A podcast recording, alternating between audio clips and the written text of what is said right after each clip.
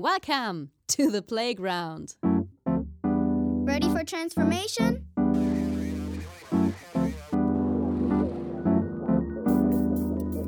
Modcast, the Masters of Transformation podcast. Who says that doesn't work? And here is your host, Ingo Stoll. Hallo und herzlich willkommen zum Modcast, zum Masters of Transformation Podcast. Ich bin Ingo Stoll und ich freue mich, dass ihr wieder dabei seid, wenn es heute darum geht, die Welt zu verändern. Nicht mehr und nicht weniger ist am Ende das Ziel meiner heutigen Gesprächspartnerin, der Umweltaktivistin und Gründerin des Vereins Küste gegen Plastik, Jennifer Timrod. Mit ihrer Replace Plastic Kampagne und ihrem Engagement ist Jennifer eine Unternehmerin im besten Sinne. Sie unternimmt aktiv etwas gegen den Plastikmüll in unseren Meeren und hat sich damit ein sehr großes Ziel gesetzt, bei dem vielleicht viele von euch denken mögen, wie soll ich denn alleine ein solches globales System verändern können? Wie es geht, das lernt ihr in der heutigen Ausgabe und in den nächsten 90 Minuten.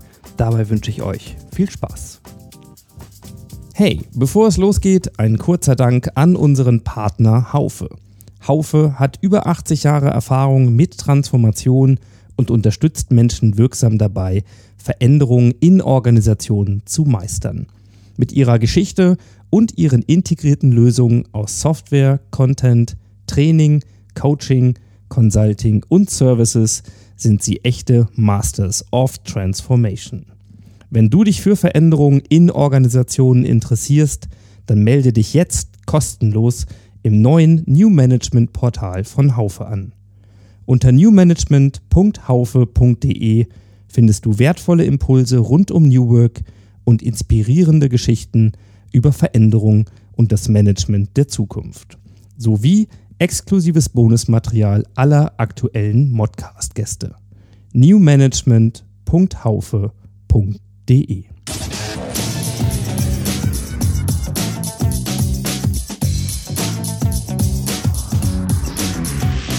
Insights. Wir arbeiten heute, wenn man das so möchte, ähm, wo andere Urlaub machen. Wir sind nämlich in St. Peter-Ording ähm, bei Jennifer, da wo du lebst, da wo du wirkst, hier quasi im Headquarter von Küste gegen Plastik Genau. und gleichzeitig auch noch äh, in deiner Meereswerkstatt.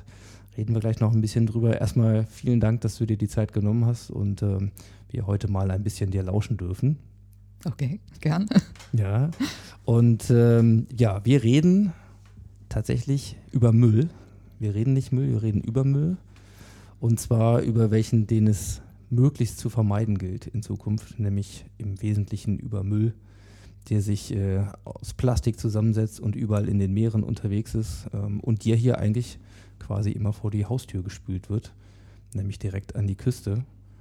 Und ähm, ja, ich habe ja schon gesagt, so für die, ähm, die dich nicht kennen, vielleicht so als, als kurze Vorstellung. Eins muss ich sagen, wir kennen uns schon ein Weilchen. Wir haben sozusagen in deinem Vorleben schon mal Kontakt gehabt, kommen wir gleich ein bisschen zu.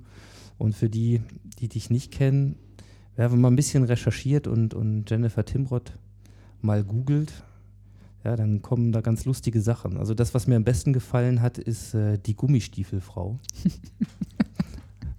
also schöne Label, mit dem man dann so betitelt wird. Ähm, ich habe schon ähm, gesagt im kleinen Vorgespräch, ich würde dich als Umweltaktivistin äh, klassifizieren, wenn ich müsste. Du bist eben die Gründerin des Vereins Küste gegen Plastik, Genau. Wo du dich engagierst.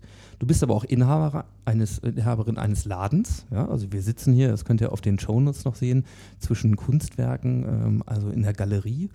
Äh, eine jeder Menge äh, Treibgut, was hier ein zweites Leben äh, bekommt, bei Mhm. dir und Frank, deinem Mann, äh, im Sinn und Freude. Hier direkt auf der, das ist das doch die Promenade hier, ne? In St. Peter-Ording, ein bisschen. Ja, die Badpromenade ist eigentlich mehr vorn, aber die Dorfstraße ist für den, für den Ortsteil Dorf so die Flaniermeile. Ja. Also auf jeden Genau. Fall wunderschön. Heute ist auch ein herrlicher Tag. Wir sehen hier quasi draußen Leute in Strandkörben sitzen, frühstücken und so. Die Sonne scheint. Also ähm, wirklich wie ein Urlaubstag eigentlich. Ja, und du bist mit dem, was du heute machst, eben auch als Aktivistin unterwegs. Du hast eine App. Ähm, ja, ins Leben gerufen, sozusagen ersonnen. Ähm, die heißt Replace Plastic.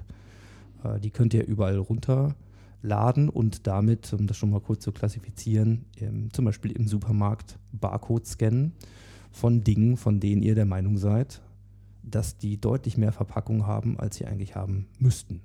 Ja, also auch da steckst du hinter und du bist äh, Meeresbotschafterin des Landes Schleswig-Holstein. Stimmt, den Titel habe ich mal irgendwann bekommen. Bist du die einzige Meeresbotschafterin? Äh, nee, ich meine, Arvid Fuchs steht da irgendwie auch noch auf der Website. Ähm, das, ja, Robert Habeck äh, hat mich mal mit diesem, mit diesem freundlichen Titel bedacht, aber ich, äh, also der hat eigentlich keine Konsequenzen im Alltag. ja, und ähm, wenn man das alles so liest, und wir wollen ja mal vielleicht als Einstieg ein bisschen ein bisschen mal in deine Biografie reingehen. Wie ist es dazu gekommen? Dann vielleicht als erste Frage tatsächlich, wie, wie siehst du dich selbst? Also ähm, früher hat man immer gesagt, naja, was steht denn eigentlich in deinem Personalausweis sozusagen als Berufsbezeichnung? Also wenn mhm. dich jemand fragt, was machst du, was bist du, was, was sagst du denn dann? Gute Frage. Ich bin neulich gefragt worden, bist du mehr Macher oder Denker? Da musste ich auch irgendwie erst überlegen und gedacht, ich glaube, ich bin immer erst Denker und dann Macher. Auf jeden Fall ähm, würde ich schon sagen, ja, vielleicht ist Unternehmer ja gar kein schlechtes Wort. Also man kann ja in vieler Hinsicht was unternehmen und das haben wir jetzt, glaube ich, irgendwie mit diesem Plastikthema auch gemacht. Also uns das Aktivist klingt immer so, als wenn man, ja, weiß ich nicht, klingt immer sehr konfrontativ, gut, aber okay, machen wir ja auch. Also wir diskutieren ja auch mit, mit Unternehmen über ihre Verpackungen oder treten irgendwo bei Veranstaltungen auf und sagen ja auch deutlich, was wir von diesem ganzen Plastikkram halten. Also ich habe mittlerweile auch mit Aktivisten irgendwie kein Problem. Aber was Unternehmen sozusagen, in, ähm, da wo man irgendwo einen Missstand sieht, ja, ich glaube, das würde mir ganz gut gefallen. Mhm. Ja, also was Unternehmen und aktiv werden. Genau. Ich habe auf der Hinfahrt, ähm, weil ich meine Kinder und meine Schwiegermutter hier mitgenommen habe, die auch die Chance ergriffen haben zu sagen, hey, wir fahren einen Tag an die Küste, dann sind wir dabei, äh, auch ein bisschen diskutiert und habe der auch erklärt, naja, wen ich jetzt hier treffe und äh, was ein bisschen unsere Themen sind. Und dann kamen wir natürlich in diese Diskussion, ja, ja, ich, äh, also ich trenne ja auch den Müll. Mhm bin aber eigentlich total schockiert davon, dass der Effekt, von dem ich immer glaubte, dass es, dass es ihn gibt, den positiven, dass es den eigentlich gar nicht gibt. Also dass ganz viel von dem, was ich glaube, als Beitrag zu leisten durch die Trennung, de facto eigentlich verpufft. Hm. Eigentlich keiner wirklich ist. So. Ist ein Riesenproblem mit dem dualen System ne? und dieser schönen gelben Wertstofftonne dass wir eigentlich alle immer das Gefühl haben, wir ne, spenden da ähm, Wertstoffe rein und äh, da wird schon alles gut und da werden tolle neue Produkte draus aus den Sachen, die wir da in diese, in diese gelbe Tonne oder in diesen gelben Sack tun. Ähm, das, das verschleiert natürlich ein Stück weit eben einen großen Teil der Konsequenzen. Ne? Ich finde zum Beispiel, also wenn, ja, wir, wir trennen den Müll und, ähm, und tun ihn da rein und dann ist es gut für uns. Also ich, ähm, ich habe nicht nur einen gelben Sack an mir vorbeischwimmen sehen ähm, an der Nordsee. Also das ist jetzt zwar nicht sozusagen ähm, jeden Tag die Regel, aber es ist einfach klar, ähm, dass auch dieses duale System, was als Entsorgungssystem, glaube ich, schon relativ äh, ja, gut oder ausgereift. Es gibt eben andere Länder, die haben da deutlich weniger. Aber auch dieses System hat produziert seine Lücken. Also ich sage mal ne, zum Beispiel, als ich auf Hallig-Hoge gelebt habe, ähm, da waren wir mal vier Jahre lang draußen, ähm, da wurde der Müll eben in gelben Säcken gesammelt und den stellst du abends vors Haus und dann kommen an der Nordsee nochmal neun Windböen. Und dann kann das einfach passieren, dass der im nächsten Graben landet und irgendwann ist er im Meer, ganz klar. Ne? Also das sind eben einfach so Verluste, die sind vielleicht nicht so riesig, aber die kommen eben auch in unserem System vor wir haben zum Beispiel, was wir auch immer wieder ähm, finden hier, ähm, zum Beispiel noch ganz andere Plastikeinträge, die jetzt gar nicht so darüber kommen, ähm, dass jemand irgendwas achtlos in die Ecke wirft, äh, weil wir finden zum Beispiel in großer Zahl oft auch hier an den Küsten so ganz kleine ähm, Plastikkügelchen. Mhm. Das sind sogenannte Pellets.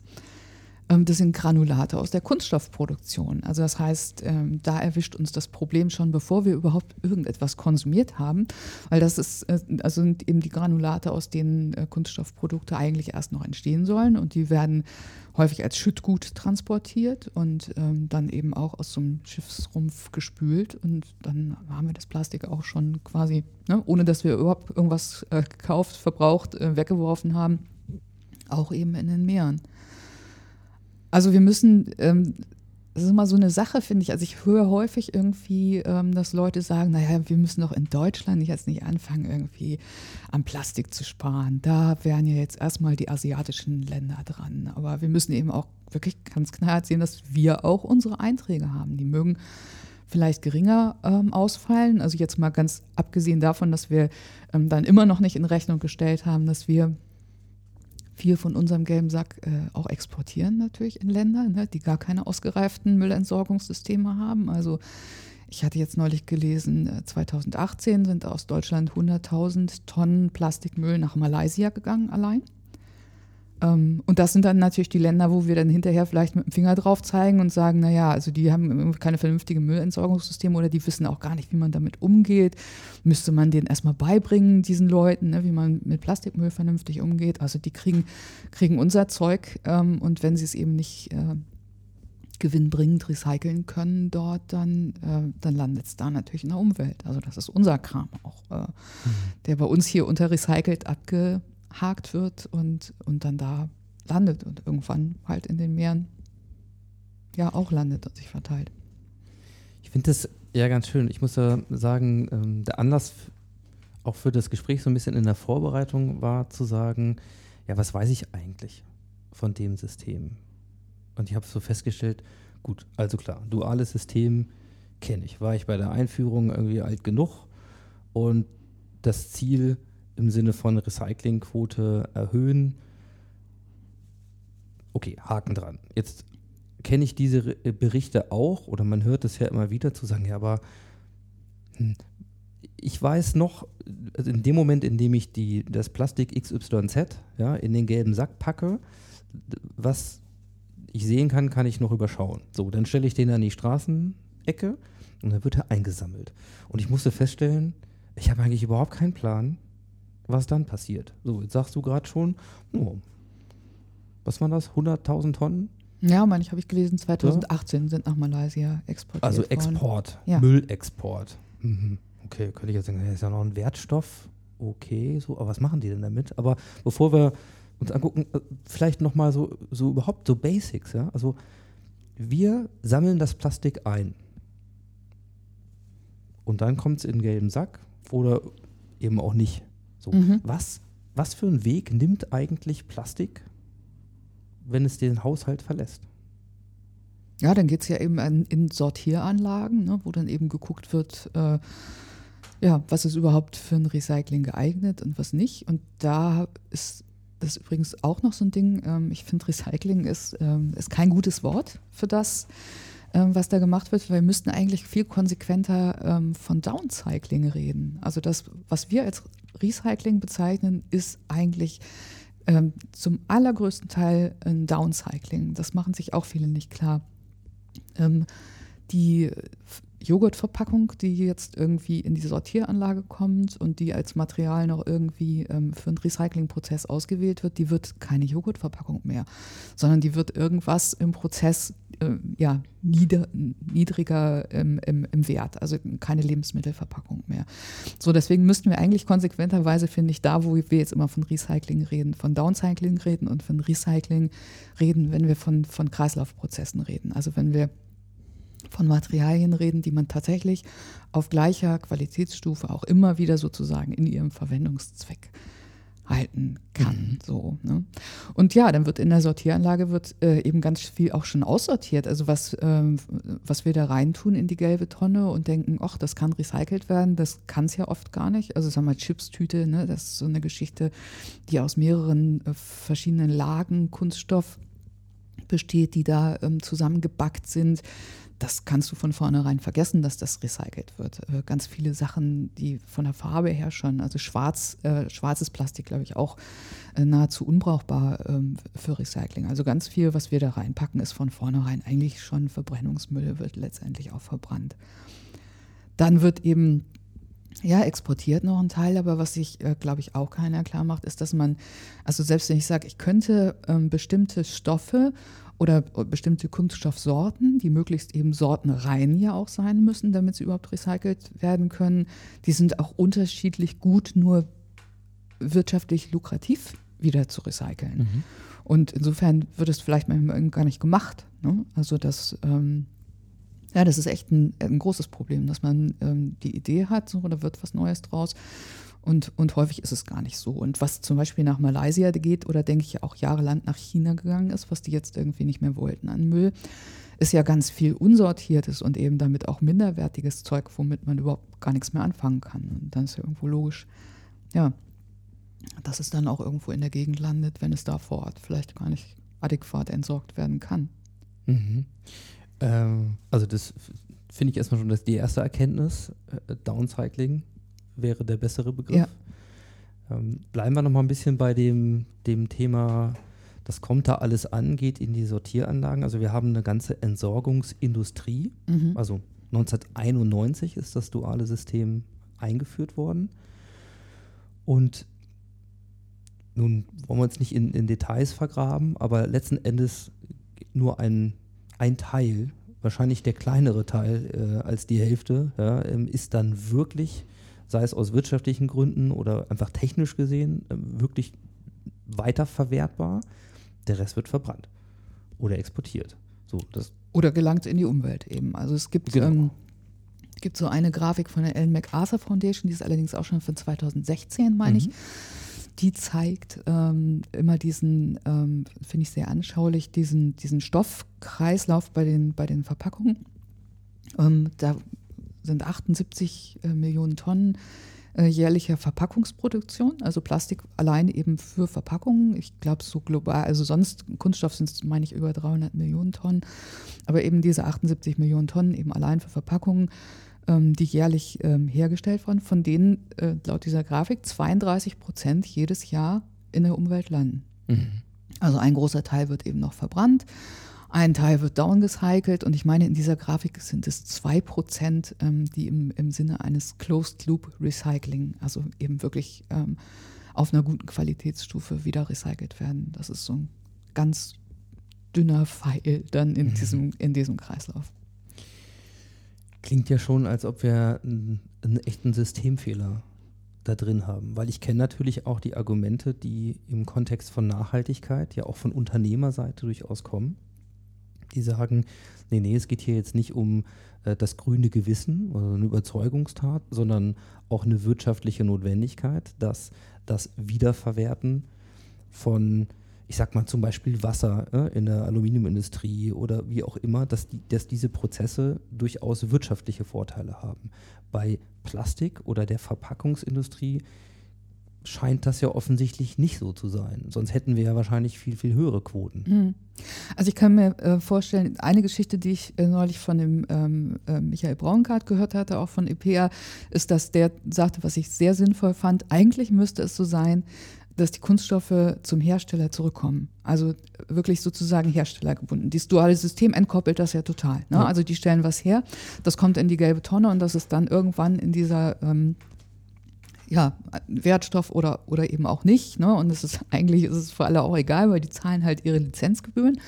Und er hatte halt gesagt, was ich sehr sinnvoll fände, eigentlich müsste, müsste das sozusagen zu dem, zu dem Hersteller wieder zurück. Nur dann würde er sich auch ähm, bemühen, sozusagen das beste Material zu nehmen und nicht das billigste. Ne? Also, dass man so sagt, dann ja. müsste es für den Unternehmer oder für das Unternehmen, was die Verpackung herstellt, ja irgendwie auch ein Eigeninteresse sein, das Material zu so zu wählen, dass es möglichst lange im Prozess bleiben kann und damit dann natürlich auch wirtschaftlich ist.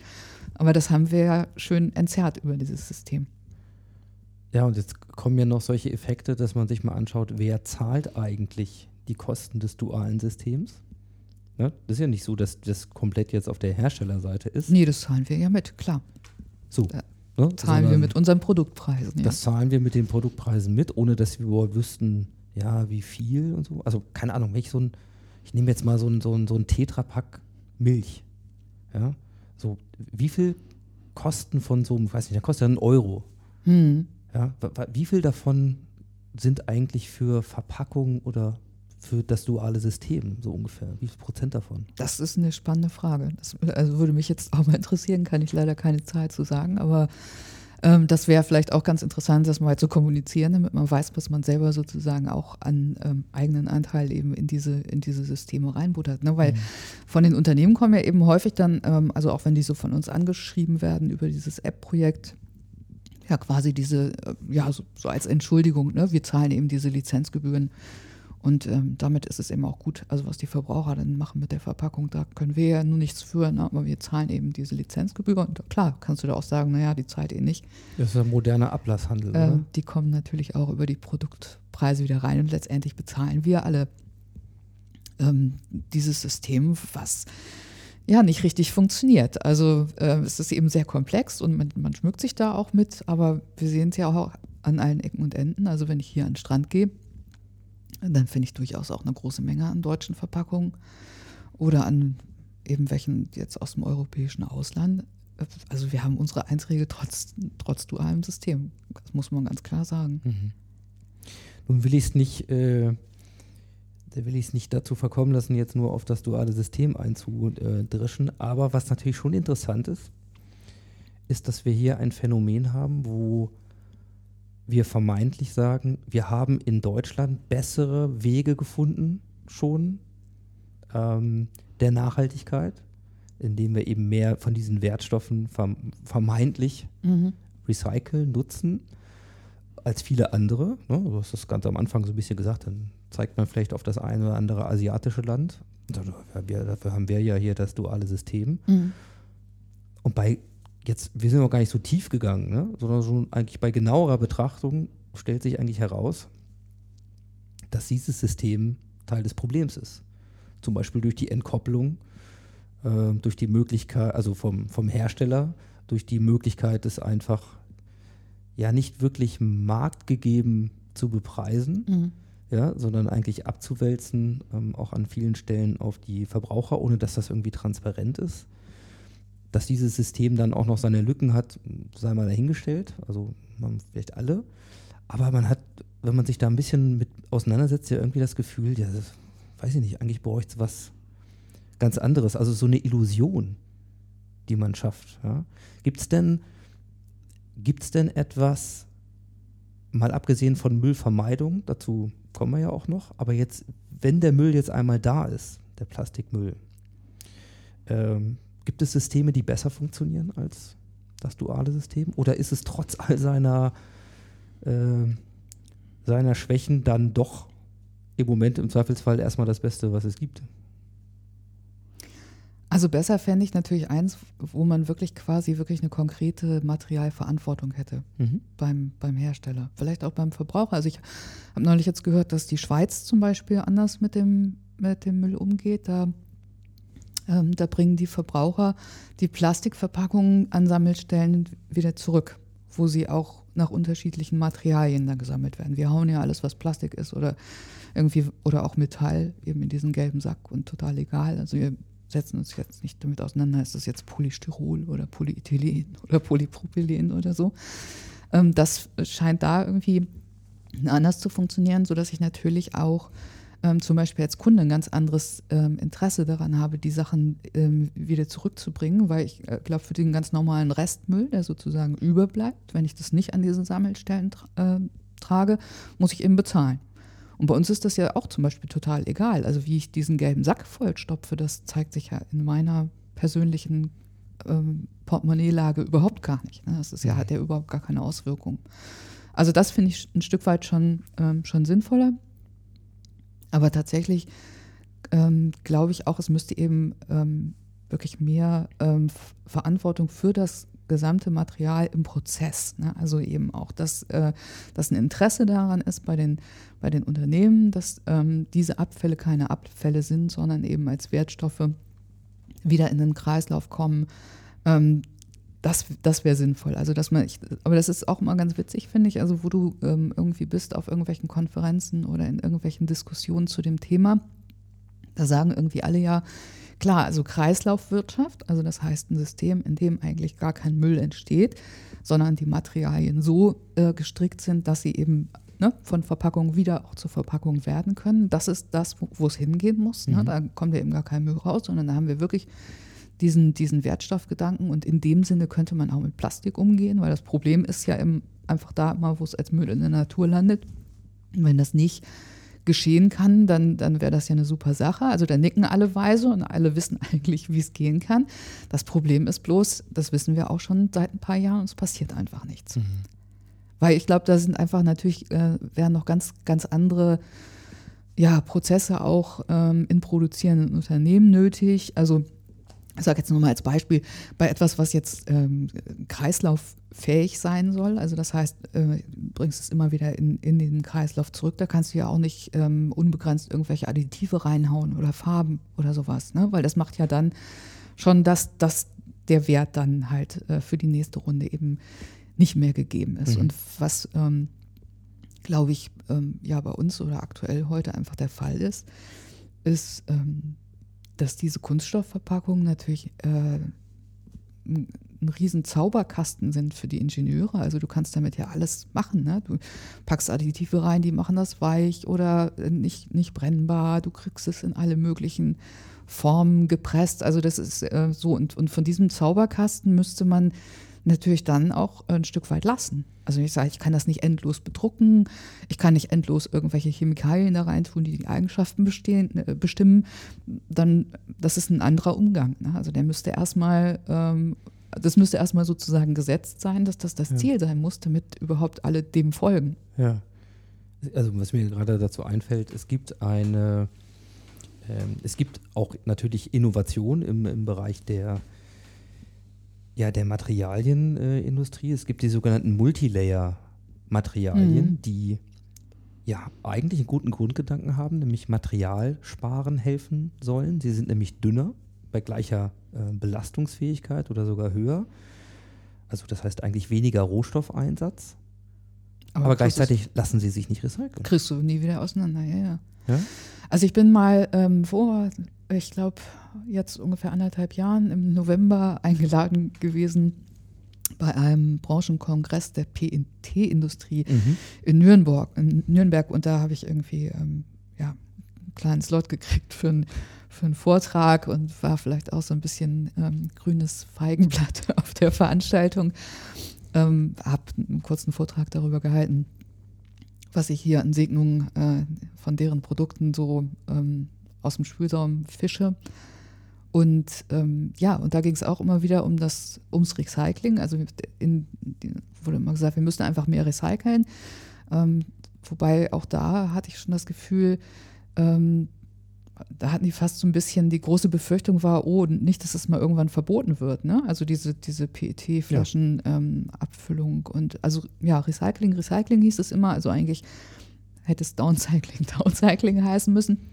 Wobei PET ja halt irgendwie auch noch ganz gut ähm, wieder zu verwenden ist. Aber auf dem gleichen Kongress ging es eben halt auch endlos um irgendwelche Multilayer-Folien, mit denen man äh, tolle Sachen erreichen kann, mit denen man ja auch äh, ja, die Eigenschaften von Lebensmitteln noch bestimmen kann, was ich auch immer so ein bisschen gruselig finde, wenn ich irgendwie so überlege, da sind da irgendwelche antioxidativen Schichten drin, die eben machen, dass irgendwas dann nicht so schnell vergammelt oder, oder also all diese Interaktionen, die ja mit Lebensmitteln dann auch stattfinden. Aber klar, Ho- Hochleistungsfolien, also der Ingenieur kann alles Mögliche da reinbasteln und man kann es tunen und, und es kann bestimmt noch tausendmal effektiver werden, aber kriegt kein Mensch wieder auseinander. Ne? Und ähm, das passt natürlich dann nicht dazu, dass auf der anderen Seite dann immer von Recycling geredet wird. Also das, da ist es eben tatsächlich, ähm, dass das, was ich jetzt Downcycling nennen möchte, sozusagen im Moment, f- habe ich zumindest das Gefühl, immer noch ja, so ein, so ein Vorwand ist, um möglichst alles bei den alten Prozessen zu Mhm. belassen. Jetzt gibt es ja seit Anfang 2019, glaube ich, eine neue Verpackungsverordnung, die Genau. ja auch das ganze Thema Kreislaufwirtschaft stärken soll. aber noch sehr viel mehr auf Recycling setzt, wenn ich das richtig verstanden habe. So, und deswegen äh, schon mal meine Einschätzung, gerade wo wir dabei sind, ja, das klingt erstmal gut, aber was ist es wirklich? Beziehungsweise hm, ist es nicht auch das alte Thema letzten Endes in der Verlängerung, in der Fortsetzung? Wie, wie ja. Also es ist so sicherlich, ähm, ist es, ist es mal ein Schritt ne, in, in eine Richtung, aber ich finde ihn auch nicht besonders beherzt. Ähm, was mich stärker eigentlich noch äh, beeindruckt hat, ist, äh, was auf der Ebene der EU-Kommission da jetzt äh, passiert ist mit der, mit der Kunststoffstrategie. Mhm. Ähm, da ist ja Anfang letzten Jahres, meine ich, ähm, ein Papier rausgekommen, wo die EU-Kommission gesagt hat, so wir, also ne, wir machen jetzt eine Kunststoffstrategie, müssen uns irgendwie dieses Themas an, äh, annehmen. Und ich, also das war so ein erstes Papier, was ich relativ windelweich fand, so vom, vom Lesen her. Da ging es nämlich auch darum, eigentlich, ja, wir, also in Richtung Kreislaufwirtschaft muss es gehen und also ich sag jetzt mal übertrieben so, ne, wir wären sehr dankbar, wenn die Unternehmen sich da engagieren in, in dieser Richtung und so. Mhm. Was allerdings ganz spannend fand, äh, äh, war schon, äh, dass es in diesem Dokument, meine ich, auch schon hieß, irgendwie, es wäre publicly driven. Also die EU-Kommission hat sich genötigt, ein Strategiepapier rauszuhauen, weil sie irgendwie das Gefühl hatte, das Thema ähm, ja, emotionalisiert jetzt sehr viele Leute, da muss irgendwie was geschehen. Mhm. Und ähm, das meine ich war irgendwie Anfang des Jahres. Ich müsste, musste mal genauer gucken. Und also kurze Zeit später, eigentlich ein paar Monate später, ähm, gab es einen Gesetzesvorschlag ähm, dazu. Und der war relativ weitreichend. Also erstmal ist der zeitliche Prozess vom ersten zum zweiten Papier äh, relativ kurz gewesen. Also mhm. so sagen jedenfalls Leute, die sich da mit diesen politischen Prozessen auskennen. Ich bin da ja nicht so drin, aber das habe ich jetzt mehrfach gehört, dass, dass es also hieß, das wäre schon äh, erstaunlich. Und dann haben die sich also in diesem Gesetzesvorschlag ähm, tatsächlich konkrete Produkte vorgenommen oder konkrete Verpackungen, die man eben auch viel tatsächlich als Müll an den Stränden findet. Also das ging von der Lebensmittelverpackung, PET-Flasche, ähm, hier diese ganzen, also Feuchttücher, Luftballonstäbe und so weiter. Ähm, und äh, für all diese, diese verschiedenen Produkte wurden irgendwie getrennt halt äh, Maßnahmen vorgeschlagen. Und was wir jetzt davon am meisten diskutiert haben, ist eigentlich immer, sind diese sogenannten Verbote ähm, von Einweggeschirr oder ähm, Wattestäbchen oder sowas. Ne? Das ging ja halt doll durch die Presse, das wird jetzt verboten. Ähm, was aber im gleichen Vorschlag eben war, waren äh, zum Beispiel, dass hinter der PET-Flasche und verschiedenen Lebensmittelverpackungen immer stand, gefordert würde ähm, erweiterte Herstellerverantwortung für, mhm. diese, für diese Dinge. Und erweiterte Herstellerverantwortung ging von der Idee, ähm, ja, so weit, dass es äh, bis zur Kostenübernahme von Reinigungsaktionen an Stränden gehen sollte. So, und das mhm. ist, glaube ich, da hat die, zum Beispiel die Zigarettenindustrie einen großen Respekt vor dieser vor dieser Maßnahme, weil man, wenn man sich überlegt, was man an die, von diesen äh, Zigarettenstummeln halt ähm, da auch so aus dem Strand kratzen ähm, kann, dann ist das natürlich schon ähm, wahrscheinlich für die relativ bedrohlich, wenn, wenn sich das tatsächlich ähm, finanziell jetzt niederschlagen könnte. Oder was auch drin stand, ähm, ist eben, dass ähm, auf den Verpackungen vor der Schädlichkeit der Verpackung gewarnt werden soll. So, ne? Also das eben eine ganze, ganze Menge wirklich an ziemlich ähm, mhm. zackigen mhm. Vorschlägen, wo ich dachte, Donnerwetter. Also das hätte ich so, muss ich sagen, als ich den Verein gegründet habe damals, nie so erwartet, tatsächlich, so einen mhm. weitreichenden Gesetzesvorschlag. Der ist dann allerdings ja auf seinem Weg auch nochmal wieder ähm, verbessert worden in, äh, in Richtung der freiwilligen Verpflichtungen und, und so weiter. so, ne, das ist ja, ähm, passiert ja dann leider auch, aber den, also den fand ich schon relativ scharf so in, mhm. in die Herstellerrichtung. Also, was ich vielleicht so als kleines Zwischenfazit schon mal so mitnehme, gerade mit dem, was du sagst, ist, äh, wir haben auf der einen Seite die Situation, wenn der Müll dann schon mal da ist, also wenn das Plastik produziert wurde, um damit Lebensmittel einzupacken, Wattestäbchen zu machen, was auch immer, dann ist eigentlich die Herstellerverantwortung, also die Kopplung zu dem, der das letzten Endes produziert mhm. hat, ähm, der wichtigste Schritt. Mhm. Und offensichtlich taucht er in ersten Gesetzesentwürfen auf EU-Ebene schon mal auf. Das heißt, ähm, im Grunde, wie du schon sagst, wir wissen eigentlich, was zu tun ist. Mhm.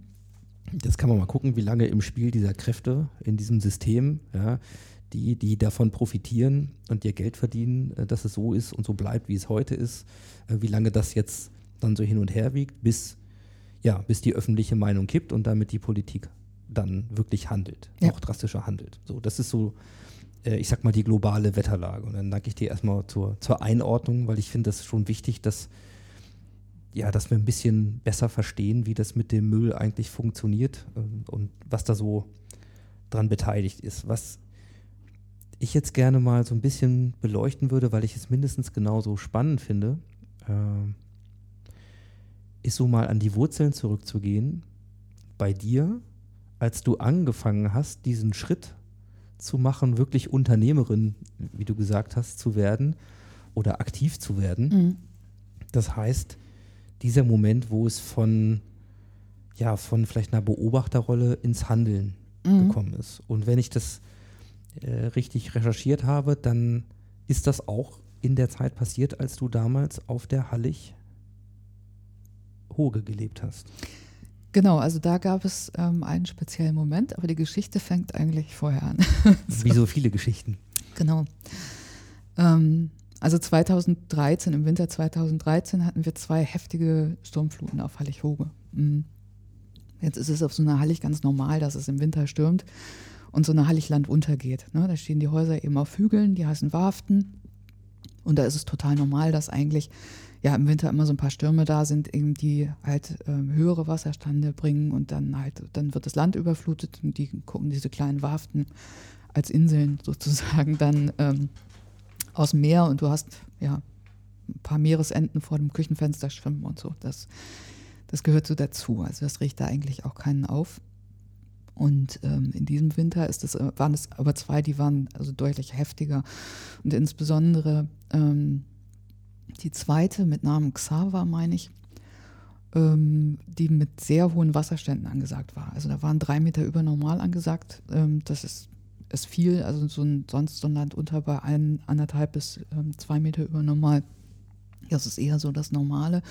Also drei wären echt schon heftig gewesen. Das hat, meine ich, irgendwie bei 2,75 jetzt aufgehört, Gott sei Dank, sonst wäre es uns auch ins Haus gelaufen. Also da, ähm, da waren auch alle so ein bisschen bange und war relativ angespannt und es waren halt drei Land unter hintereinander. Also das heißt, drei Hochwasser haben eben die Hallig hintereinander überflutet. Und das ist eine ganz schöne Zeit, ähm, die du halt so irgendwie ähm, dann halt irgendwie nichts machen kannst. Also da sitzt man dann eben auf seiner Warft, da kannst du um die Warft noch rumlaufen oder sowas. Aber du hast eben auch nicht so richtig Auslauf. Und ähm, ja, und als das ganze Wasser dann da wieder weg war, habe ich mir die Gummistiefel angezogen, bin mal an die Halligkante gegangen, um einfach auch mal zu gucken, wie hat sich das Watt so verändert. Das ist nach so einer Sturmflut manchmal ganz spannend, wie dann so der Wattboden da vor der Hallig aussieht. Ja, und bin rausgekommen an der Stelle, wo ich dachte, echt, mich trifft der Schlag, weil ja, es ist Winter gewesen, also das ist normalerweise irgendwie alles grün und grau und schlammig ähm, am Deich und gerade so irgendwie nach dem, nach dem Sturm und ähm, das war bunt, ne? Das sah aus wie eine perverse bunte Sommerwiese, weil alles irgendwie, also an der Stelle, wo ich jetzt irgendwie gerade rauskam, gesprenkelt war mit ja, Flaschenverschlüssen, mit Reinigerflaschen, mit Spielzeug, ein Puppenbein, weiß ich noch, lag da irgendwie so dazwischen und ähm, ja, wirklich total bunt, also echt pervers. Und das war so ähm, dann halt eigentlich der Anlass zu sagen, wir machen jetzt, also jetzt muss einfach mehr passieren. Es muss irgendwie so in Richtung einer Organisation gehen, also dass man ähm, mit anderen zusammen was macht. Und wenn ich sage, das fängt eigentlich vorher an, dann ist es eben eigentlich bei mir auch 2010 ähm, so gewesen, dass ich, ähm, hier gibt es ähm, in Nordfriesland in Breklum ein ähm, Kolleg, ähm, das hatte immer ähm, so eine spannende Tagung, Tage der Utopie hieß es. Und 2010 habe ich da Werner Bothe erlebt, der den Film Plastic Planet gemacht hat. Und das ist ja ein Film, der viele Leute ja, sehr beeindruckt hat und, ähm, und bei vielen auch sozusagen ähm, zu einem Engagement in dieses Plastikthema ähm, geführt hat. Und Werner Bothe ist bei der Tagung gewesen, hat seinen Film da vorgestellt und hat so erzählt, ähm, ja, in seinem Talk, wie die Kunststoffindustrie mit ihm umgegangen ist, ähm, als sie spitz gekriegt haben, äh, dass dieser Plastic Planet Film jetzt nicht unbedingt Werbung für die Kunststoffindustrie wird. Und die haben da schon, glaube ich, ziemlich die Muskeln spielen lassen. Also so hat er jedenfalls ähm, Also so ein paar Beispiele erzählt mit Sachen, die ihm da widerfahren sind. Und ähm, das ist so eigentlich der Punkt gewesen 2010, wo ich so dachte, jetzt möchte ich eigentlich, ähm, also ich habe das ja auch gesehen, ich habe da auch schon an der Küste gelebt und ich habe auch gesehen, dass Plastikmüll ein Problem ist. Und eben mit diesem Film zusammen, so war meine Idee, so jetzt will ich persönlich was verändern. Also das heißt, ich will möglichst keine Plastikverpackung mehr einkaufen. Mhm. Ja, hehre Ziele und äh, bin ich ja dann auch krachend mit gescheitert. Also ich Mhm. habe natürlich sofort irgendwie gemerkt, dass es unglaublich schwer ist, in einen Supermarkt reinzugehen und ohne eine Plastikverpackung wieder rauszukommen. Ne? Das war zeitaufwendig, von Pontius zu Pilatus zu laufen, um irgendwas ohne zu kriegen. Bestimmte Sachen kannst du total vergessen. Also ich habe äh, damals leidenschaftlich gerne noch Gummibärchen gegessen und dann musst du halt auf Schokolade umschwenken und äh, da wird es auch schon schwierig. Also war auf jeden Fall ähm, sehr schnell ähm, sehr deutlich, ähm, dass das eine Sache ist, die unglaublich schwer ist und eben auch sehr frustrierend. Und dann habe ich das eine Zeit lang irgendwie intensiv versucht und dann ist das ja auch meistens, ich weiß nicht, die Erfahrung wird wahrscheinlich jeder schon mal gemacht haben. Du hast irgendwie tolle Vorsätze und nimmst dir irgendwie was vor und ähm, siehst dann, du kannst es eben nicht so umsetzen. Das ist frustrierend, das ist ein Stück weit auch beschämend. Ne? Man hatte ja irgendwie die tollsten Absichten und dann geht einem dieses Thema wieder so verloren. Also es ist mir einfach aus dem, aus dem Fokus geraten, glaube ich, vor lauter Frustration und auch, weil man ja sagt, okay, man strengt sich halt unglaublich an, aber man kann nicht sehen, dass man irgendwie den Unterschied macht. So. Ne? Weil ich kann mein ganzes Leben halt irgendwie vielleicht umkrempeln oder mein ganzes Einkaufsverhalten. Also wenn ich die Zeit habe, wenn ich die Chance habe, das überhaupt wirklich umzusetzen. Aber sehe ich dann da draußen in der Welt den Effekt, ne, der das Ganze jetzt irgendwie belohnen würde, wo ich sage, jawohl, ne, ich habe irgendwie, ich habe was verändert. Also war jedenfalls so eine Heldenrolle, die mir nicht so auf den Leib geschrieben war. Und ähm, deswegen war das Thema erstmal wieder weg. Aber es äh, ja, wurde mir halt irgendwie in dieser Sturmflut, ja, im wahrsten Sinne des Wortes eigentlich wieder vor die Füße gekotzt. Und das war dann so die Idee, es muss anders gehen. Ne? So, und das ähm, ist eigentlich, glaube ich, auch eine Grundidee von dem Verein ähm, und auch so ein, so ein Stück ein Lebensmotto ähm, für mich, dass ich natürlich von mir erwarte, dass ich jetzt äh, eine plastikfreie Alternative nicht im Regal stehen lasse, wenn ich sie denn habe. Ne? Also dass ich mich natürlich bemühe, mich in meinem Alltag ähm, eben möglichst gut zu verhalten, ähm, um, um das äh, Material zu vermeiden. Aber damit es wirklich einen Effekt hat und ähm, irgendwie auch ja, eine breite Mehrheit ähm, betreffen kann, braucht es was anderes. Ne? Muss man also eben auch andere äh, quasi verantwortlich ins Boot holen und das sind jetzt dann mal eben namentlich die Produzenten. Ne? Also da muss irgendwas geschehen in die Richtung, also dass wir die auch sensibilisieren für ihre Verantwortung, für ihre Rolle in dem Ganzen. Und dann habt ihr 2013 Küste gegen Plastik gegründet als Verein? 2014 war es dann, also die 2014. ganzen Ja, Vorlaufgeschichten Eintragungen und so so. Ja, ja, genau. Ähm, übrigens ein gemeinnütziger Verein, ja spendenberechtigt. Ja, absolut. Das sei hier schon mal gesagt, das sage ich auch noch ein paar Mal. Ja. Ja. das ist auch ein Verein, dessen Arbeit äh, Geld braucht, damit sie laufen kann. Und wenn ich ihr sage, dann weiß man ja in Deutschland, vielleicht schon mal gehört, braucht sieben Leute, um einen Verein zu gründen. Wie groß ist denn der Verein? Der ist eigentlich klein. Also äh, das ist mal ganz witzig, wenn da Leute von draußen drauf gucken, dann denken die manchmal, wir sind irgendwie so eine Art Greenpeace. so, das. Aber die können sich nicht vorstellen, dass die, also zum Beispiel die Replace Plastic Kampagne mit zwei Leuten äh, gerade aktuell irgendwie eigentlich ähm, angeschoben wird. Der Verein hat ein bisschen über 100 Mitglieder, aber der größte Teil sind eben Fördermitglieder. Wenn es jetzt tatsächlich irgendwie an die aktiven Mitglieder geht, dann ja, also fünf bis sieben, dann sind schon viele. Also es ist Mhm. eben wirklich ein kleiner Verein. Äh, Wie viele äh, Mitglieder aus der Plastikindustrie oder erweiterten Entsorgungsindustrie sind äh, Mitglied in eurem Verein? Also, soweit ich weiß, haben wir da noch niemanden drunter. Ähm, okay, gut. Da ist also noch ein bisschen Luft nach oben, wie auch sonst. Also ich, ich bleibe noch mal so ein bisschen an dem Punkt, wo, wo du für dich festgestellt hast, einfach auch, sage ich mal, mit, mit einer scharfen Beobachtung und auch einer eigenen Reflexion zu sagen, ja, das eine ist, ich habe festgestellt, das ist ein Problem. So, jetzt habe ich es auch tatsächlich vor meiner eigenen Haustür, also super greifbar, was für viele andere ja so, die jetzt nicht an der Küste wohnen, dann ist so, ja, Plastik im Meer, das ist weit weg. Ja, bin da gerade nicht. Und ähm, da, wo wir ja gerne auch an die Badestrände gehen, Da wissen wir, ähm, da sorgen die Touristiker dafür, dass die auf jeden Fall frei sind. Du, Mhm. du warst eher an Stellen, wo das keiner für dich gemacht hat, Genau. sondern du mindestens seitdem ja, ja se- selber losziehst und das tust, aber natürlich weißt, der Effekt ist äh, homöopathisch. So, das eigene Verhalten, das eigene Einkaufsverhalten zu ändern, ähm, war schwierig und auch da sozusagen trotz dieses Willens äh, gar nicht so richtig aufrechterhaltbar. Und dann kam dieser Moment, wo du gesagt hast, nee, es muss eigentlich anders gehen. Also es muss wirklich zur, zur Quelle zurück. Also man muss mal nicht die Symptome bekämpfen und, und Müll einsammeln an den Stränden, sondern eigentlich mal, mal an die Ursache ran, an die Quelle, also die Hersteller mit ins Boot kriegen. So, und dann habt ihr dafür einen Verein gegründet. So.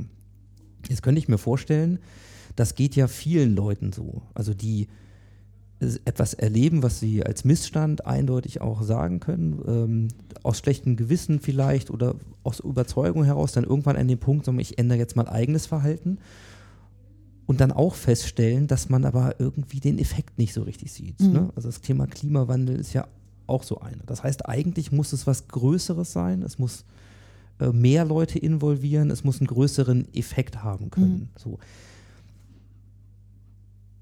Warst du dir damals ansatzweise bewusst, was das bedeutet, diesen Schritt tatsächlich dann zu gehen, also einen Verein zu gründen und Zeit, viel Zeit zu investieren, um dieses Ziel ähm, wirksamer zu verfolgen, als wenn du dein eigenes Einkaufsverhalten versuchst zu verändern? Also was das tatsächlich mit sich bringt, so von der Dimension, das habe ich natürlich nicht im, im geringsten auf dem Schirm gehabt, sonst hätte ich da vielleicht noch mehr ähm, Respekt gehabt. Aber dass es, ähm, ja, dass es auf jeden Fall lohnt ist, glaube ich, oder äh, ja, eigentlich die Bedingung, ne, dass man, dass man miteinander ähm, auch was von, also was in der Richtung unternimmt, das, ja, wie soll es anders gehen? Ich war, ich war ja vorher gescheitert sozusagen, ne, in der, in der ähm, in dem Bestreben, das irgendwie alleine zu regeln. Also was bleibt jetzt als Möglichkeit, müssen mehrere sein. Und ähm, was ich immer wichtig finde, ist, ähm, wenn man selber merkt, irgendwie, ich kann, kann halt alleine nicht so wirken, wie ich das will. Und jetzt bin ich eigentlich frustriert, weil ich sehe gar keine Auswirkungen meines, meines Tuns. Dann finde ich immer wichtig, ähm, in die Struktur zu gucken. Also Mhm. was, was war denn jetzt eigentlich sch- schuld daran oder was hat mich denn eigentlich gehindert, meine tollen ähm, Vorsätze ähm, umzusetzen. Und dann ist man ja eben schnell bei diesen Strukturen ähm, und, und dann auch bei der Verantwortung der Hersteller. Und was aber, finde ich, auch noch ein wichtiger Aspekt ist, ähm, wenn es, also es ist häufig naheliegend, ähm, aber nicht sonderlich zielführend, wenn man sagt, es gibt bestimmte Probleme. Ähm, ich, ich kann mich versuchen, gut zu verhalten darin, ähm, bewirke aber nach außen keinen Unterschied. Ähm, da ist der Weg für viele ähm, so auch, ja, auf die Mitmenschen zu gucken und zu gucken, da sind die irgendwie alle schuld. Ne? Also das, da gibt es eben ganz viele ignorante Deppen, die durch die Gegend laufen und so. Und wenn die alle nicht wären, ähm, dann, dann wäre das alles vielleicht besser. Ne? Aber ich bin ja ein guter Mensch und ich streng mich eben an und versuche das irgendwie ähm, so zu regeln. Das ist vielleicht, was einem für einen Moment ein, ein besseres Gefühl gibt. So. Aber ich glaube, ähm, auf die lange Strecke führt es einen nicht weiter. Also deswegen glaube ich immer, dass man ein Stück weit mit einem positiven Menschenbild auch besser ähm, fährt. Ne? Also das, ähm, ich habe es immer sinnvoller gefunden zu sagen, also was soll ich jetzt losgehen und die Unbelehrbaren belehren, die vielleicht auch mit ganz anderen Themen jetzt in der Welt unterwegs sind. Ne?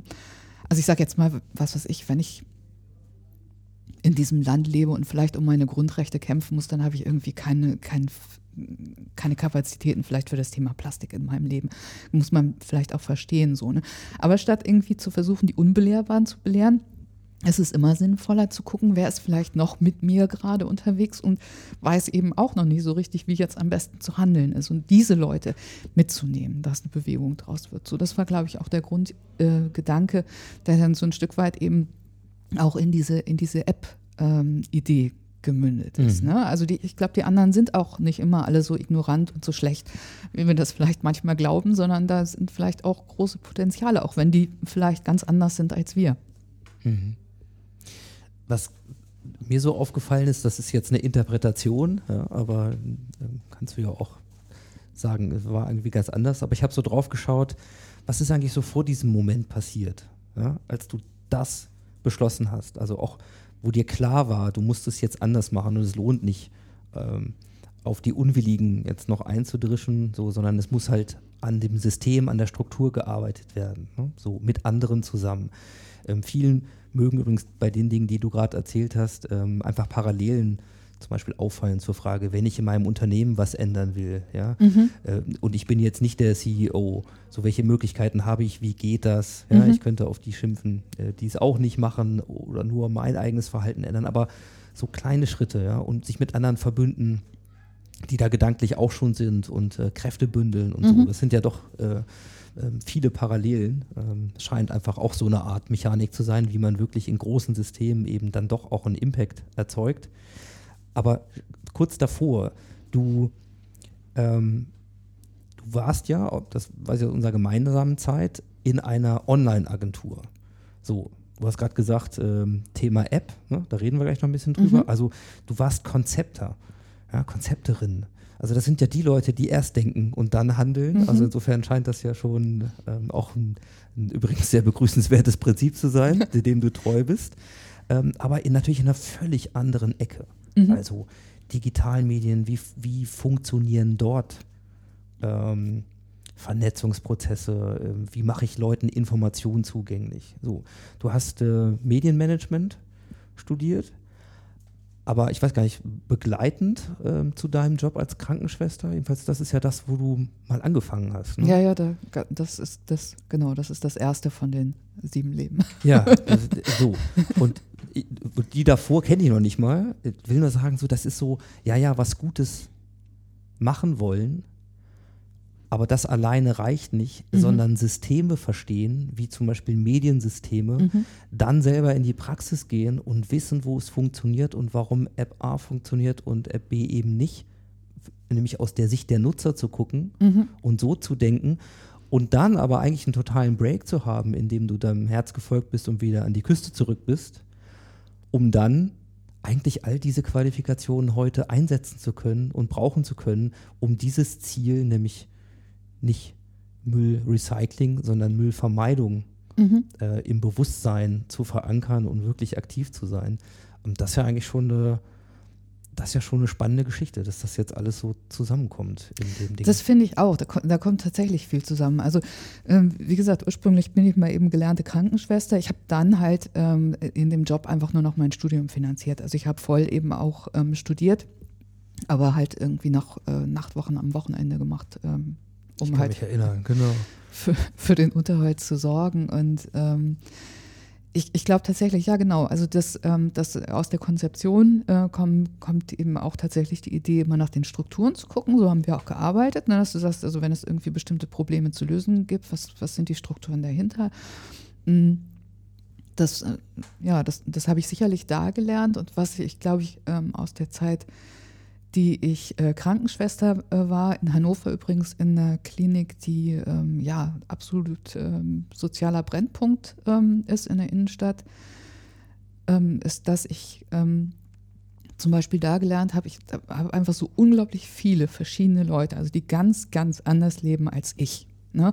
Seien sie nun drogenabhängig, äh, seien sie, ähm, was weiß ich, äh, kleinkriminell oder sowas, und die trotzdem auf ihre Art und Weise jetzt keine schlechten Menschen sind, so, ne? sondern auch ähm, ja, mit Umständen äh, zu tun haben, die sie vielleicht auch nicht immer selber hundertprozentig zu verantworten haben. Ich glaube, das war ähm, eine wichtige Erfahrung, um wegzukommen von dieser, von dieser Idee, die anderen sind schuld. Also ich habe das jetzt äh, mit meiner Heldenrolle hier äh, klar und wenn die anderen nicht so ignorante Schweine wären, dann hätten wir eben das Problem nicht. Ähm, sondern da lernst du ja eben auch wirklich eben, ja, dass es, dass es ganz andere, ähm, ganz, ja, Menschen gibt, die ganz anders sind als du, aber trotzdem, die nicht schlecht sind, die einen okayen Kern haben, so, ne? Und das ist einfach, ähm, ja, ich glaube, das ist äh, eben so eine wichtige Menschenbilderfahrung, die dann auch dazu geführt hat, zu sagen, ja, gut, einer konsumiert, also manchmal ist es zum Beispiel so, wenn wir sehen jetzt irgendwie über unsere App, was, was da so an Produkten jetzt irgendwie reinkommt, ne? dann sind das natürlich manchmal so Sachen, da merke ich auch, da sitzt auf der anderen Seite, äh, ist da jemand mit einem Scanner unterwegs, der garantiert ganz anders tickt als ich. Ähm, Zum Beispiel, wenn da im Sekundentakt irgendwelche Make-up-Fläschchen oder Lippenstifte kommen oder sowas. Ne? Und am Anfang habe ich halt auch manchmal gedacht, was, was ist das? Also wie, äh, wie passt es zusammen? Aber das sind auch Leute, die, die leben eben anders als ich. Also ich bin eben gar kein Make-up-Typ, ich bin eine Gummistiefelfrau, so, ne? Aber die treibt das Thema irgendwie auch auf ihre Weise. Ne? Also warum sollen wir nicht zusammen was erreichen? So, ne? Also warum sollte ich jetzt sagen, deine Konsummuster finde ich so abartig oder sowas, dass ich mir, was soll das jetzt oder sowas, ne? Wenn, wenn die aber in der gleichen Richtung unterwegs sind, vielleicht in einem anderen Kontext als ich. Mhm. Auch das ist eine Parallele an vielen Stellen mit dem Menschenbild fängt es immer an. Ne? Wenn man äh, mal zu der Erkenntnis gekommen ist, dass man gemeinsam einfach mehr bewegen kann, Mhm. äh, dann hilft das sehr stark. Ja. Nicht nur nach Leuten zu suchen, die genauso sind wie man selbst. Genau. Ja, und sich da eben abzugrenzen. Das ist, weil dann hat man einfach quasi, ja, da hat man einen kurzen Wohlfühlgewinn, ne? Aber letztendlich, glaube ich, äh, kommt man ja über die längere Strecke nicht, nicht Mhm. sehr weit damit. Du hast gerade schon gesagt, äh, da kommen Produkte rein über deine App. Das müssen wir Mhm. mal kurz ein bisschen auflösen. Also es geht um die Replace Plastic Mhm. App und die zeigt ja schon, was bei dir dann bei der Beschäftigung mit den Strukturen ganz klar war. Ähm, es geht darum, den Müll gar nicht erst zu produzieren. Dann hat man schlichtweg äh, den deutlich höheren effektiven äh, Gewinn im Vergleich zu Kreislaufwirtschaft und vielen anderen mehr. Mhm. So, das heißt, ähm, es gibt eine App. Erzähl uns doch mal kurz für die, die sie nicht kennen, was macht Replace Plastic? Ähm, du hast ähm, Barcode-Scanner in dieser App und äh, der über die Kamera läuft und du kannst jetzt im Prinzip ja vom, vom Supermarktregal oder vor deinem Kühlschrank oder wo dich jetzt gerade Verpackungen nerven, vom Mülleimer vielleicht auch, der immer voller wird, ähm, den Barcode scannen von einem Produkt, wo du sagst, also das würde ich mir anders verpackt ähm, wünschen. Ich finde das Produkt vielleicht gut, aber die Verpackung finde ich blöd. Das ist dann einmal ein Scan und ein Klick ähm, mit dem du dann eine Nachricht ähm, generiert hast an den Anbieter oder Hersteller des Produkts. Ähm, Anbieter sage ich immer, weil wir natürlich auch zum Beispiel die Handelsketten ähm, für ihre Eigenmarken anschreiben, die sie ja jetzt nicht ähm, unbedingt produzieren, aber für die sie eben markenmäßig ähm, verantwortlich sind. Die kriegen dann ähm, kriegen eine E-Mail, die kann man. wie, wie läuft das? Also ich scanne jetzt so einen Lippenstift Mhm. von Lippenstifthersteller ABC. Genau. Ja. Ähm, so, über die App. Und wie, wie geht das denn zu, weiß ich nicht, zu L'Oreal oder zu DM oder zu Rossmann oder so? Wie, wie funktioniert das genau? Also zum einen hast du erstmal eben äh, das Feedback, dass das Produkt in der Datenbank bekannt ist, Mhm. ähm, wer da der Anbieter ist. Du kannst auch die E-Mail, die dann verschickt wird, im Namen unseres Vereins da lesen als Beispiel-E-Mail. Die kriegen eine ganz, also eine freundlich formulierte Nachricht, ne? also die eben hinweist darauf, dass wir eben das Problem haben mit, den, mit dem Plastikmüll in den Meeren und dass immer mehr Leute eben deswegen auch sensibilisiert sind für die Frage dieses Materials als Verpackung und dass sich eben ähm, so und so viele Nutzer eben äh, wünschen, dieses äh, konkrete Produkt des Anbieters oder Herstellers da eben in einer anderen Verpackung zu sehen. Das geht dann ähm, nicht sofort raus, ähm, wenn es gescannt worden ist, weil ähm, für den Fall, also im Moment ist es so, dass wir 2.000 bis 3.000 ähm, Produktscans jeden Tag haben.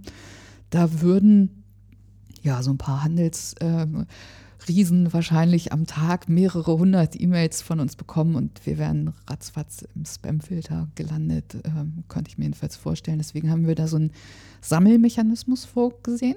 Ähm, das heißt, die E-Mail wird versendet, wenn 20 äh, Leute das gleiche Produkt gescannt haben oder aber nach vier Wochen. Also wichtig, diese zwei Mechanismen. Weil uns ist auch wichtig, dass wir einzelne äh, Meldungen für vielleicht jetzt mal ganz abstruse Produkte auch verschicken. Aber es gibt dann eben noch diese Frist von vier Wochen, in der dieses Produkt sozusagen weitere Stimmen ähm, sammelt. Und das wird dann halt gesammelt, dann an den Mhm. Anbieter gesendet. Und die kriegen dann von uns eben diese vorformulierte Nachricht äh, für ihre Produkt, für ihr Produ Produkt oder eben auch manchmal eben eine lange Liste ähm, von Produkten. Mhm. Bevor ich dich gleich frage, was dann so passiert. Ja. Ähm, was sind so die Top, weiß ich nicht, Top 3 Produkte, ja, die in der Datenbank, im, im, wenn man jetzt ein Ranking hätte, also die ganz vorne stehen? Also wir haben eben keine richtige statistische Auswertung noch, aber ich würde sagen, es wäre also diese nahezu sprichwörtliche äh, Biogurke, die eingeschweißt ist, die würde wahrscheinlich die Hitliste anführen. Mhm. ist auch ganz interessant. Ich finde ja, die eingeschweißte Gurke ist sowas ähnliches wie die Plastiktüte vor vielen Jahren waren. Jetzt fangen alle an, die Gurken nicht mehr zu verschweißen und so, weil das irgendwie alle aufregt. Und das ist so ein Sinnbild geworden. Das spiegelt sich auch bei uns. Also ähm, die, ähm, die Gurke wäre es wahrscheinlich, wäre ähm, wäre der Spitzenreiter, äh, viel überhaupt, also Obst und Gemüse. Mhm. Das regt echt viele Leute auf. So, das wäre, glaube ich, so die Stelle 1. Dann ähm, alles, was mit Bio wirbt, ähm, Ja. spannenderweise. Also ob das jetzt die Biomarken aus dem Discounter sind oder die altehrwürdigen aus den Reformhäusern, ist egal. Ähm, das ist, glaube ich, für viele Leute einfach ein Widerspruch. Mhm. Ne? Gutes Produkt, gute Inhaltsstoffe, gute Herstellung, aber die Verpackung ist es eben nicht. Mhm. Und dann bin ich ähm, immer noch so, also vegetarisch und vegane Produkte kommt, würde ich sagen, so ungefähr dann. Aber was mich zum Beispiel auch ähm, überrascht hat, vielleicht weil es einfach nicht so mein Themengebiet ist oder weil ich damit nicht so gerechnet habe, ist, dass total viel kommt so aus dem Bereich der Körperpflege. Also da hast du schon das Gefühl, dass manche Leute regelrecht ähm, angepisst sind, wenn sie sich umgucken in ihrem Badezimmer, was da alles ähm, an ja, Hartplastikcontainern für Shampoo, für Duschgel, für, für sonst was irgendwie rumsteht. Also das ist auch ganz, ganz viel, das ist ein großer Produktbereich. Mhm. So, jetzt hast du schon gesagt, 2.000 bis 3.000 Meldungen pro Tag und im, im Vorgespräch schon mal angedeutet, ja, in eurem Verein. Also es gibt viele Fördermitglieder, aber das macht ja auch eine Menge Arbeit, weil ich mir vorstellen kann, dass da längst nicht jeder Barcode, äh, Barcode ähm, der gescannt wird, schon in eurer Datenbank vorhanden ist. So, recherchiert ihr denn per Hand nach oder, oder wie? wie? Genau, also in dem Fall, dass äh, eben Barcode eingesendet wird, den wir noch nicht haben, gibt es irgendwie, eine, also gibt es dann eine Nachricht für den Nutzer, ähm, dass er uns den trotzdem senden kann und wir dann eben recherchieren, äh, was es ist und wenn wir das rausfinden, das dann eben auch entsprechend an den Anbieter versenden. Ne? Das ist auch ähm, in ganz vielen Fällen ist das tatsächlich, sind das eben gängige Produkte. Manche, ähm, so bei Obst und Gemüse ist das manchmal super schwer, weil die kriegst du übers Internet nicht so gut recherchiert, ähm, die Barcode-Nummern. Und da ist es jetzt so, ähm, dass wenn wir das nicht rauskriegen, dann, dann haben wir quasi erstmal einen leeren Datensatz in unserer Datenbank. Also da haben wir eine bekannte EAN-Nummer, aber keine Informationen Ja. dazu. Wenn die jetzt wieder gescannt wird von jemandem, dann kriegt der äh, eine Benachrichtigung darüber, dass er uns jetzt an der Stelle unterstützen kann, indem er uns ein Foto von dem Produkt sendet und Mhm. wir dann äh, zuordnen können, Mhm. eben was das ist und, und zu wem das gehört. Das ist dann da, also über den Weg äh, kommen aktuell im Moment auch so um die 50 äh, E-Mail-Nachrichten, Ja. die wir am Tag kriegen, über solche ähm, gefundenen Geschichten, die wir dann ähm, da halt nachlegen Ja. können. Wie viele Produkte habt ihr jetzt in der Datenbank? Oh, müsste ich jetzt direkt So, mal in die. Statistikfunktion der App gucken. Okay. Man kann das ja immer ähm, direkt äh, auch angucken. In der App gibt es eine Funktion mit Statistiken. Jetzt Während mal. du da suchst, schon Ja. mal die Parallelfrage.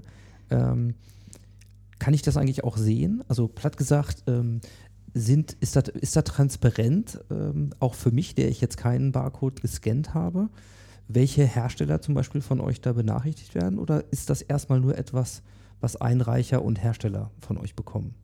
Also es gibt ähm, jetzt seit ein paar Monaten ähm, auch eine, eine Website Mhm. zu der ganzen Kampagne, replaceplastic.de. Sehr gut, jawohl. Und äh, da kannst du eben, siehst du eben äh, auch, wie viele ähm, Einsendungen insgesamt schon gekommen sind, wie viele Produkte wir ähm, in der Datenbank haben. Unterschiedlich 114.000 sehe ich gerade. Mhm.